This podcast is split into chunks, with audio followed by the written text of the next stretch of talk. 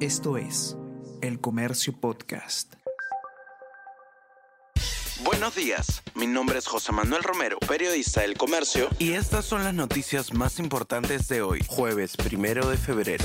Amigo de Vizcarra gestionaba su dinero ilícito según la fiscalía. De acuerdo con uno de los testimonios, el exfuncionario del Ministerio de Transportes y Comunicación, Hugo Misat, fungía como caja chica del exmandatario con dinero de presuntas coimas. Manifestación consta en la resolución judicial que aprobó el operativo del martes interviene en sede cultura en Cusco por caso de venta de entradas a Machu Picchu. Tras varios días de protestas y millones de soles perdidos en toda la cadena ligada al sector turismo, finalmente se levantó el paro en Machu Picchu. La policía instaló una especie de cerco de seguridad en los exteriores de la DDC de Cusco. La intervención se llevó a cabo alrededor del mediodía de ayer.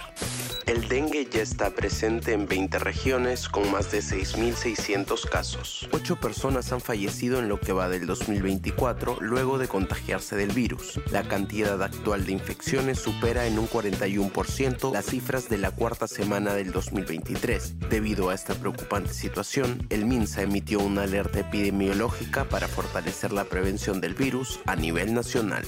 Zuckerberg pide perdón a padres de víctimas de abuso infantil en redes. Durante una audiencia en el Senado de Estados Unidos, el director ejecutivo de Meta pidió perdón a un grupo de familiares que asegura que sus hijos fueron víctimas de abuso sexual por culpa de Internet, pero negó que el uso de redes sociales dañe la salud mental de los menores.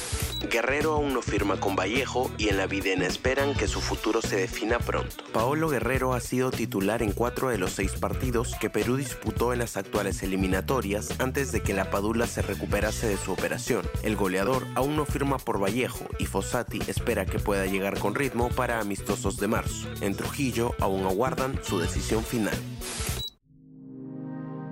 El Comercio Podcast.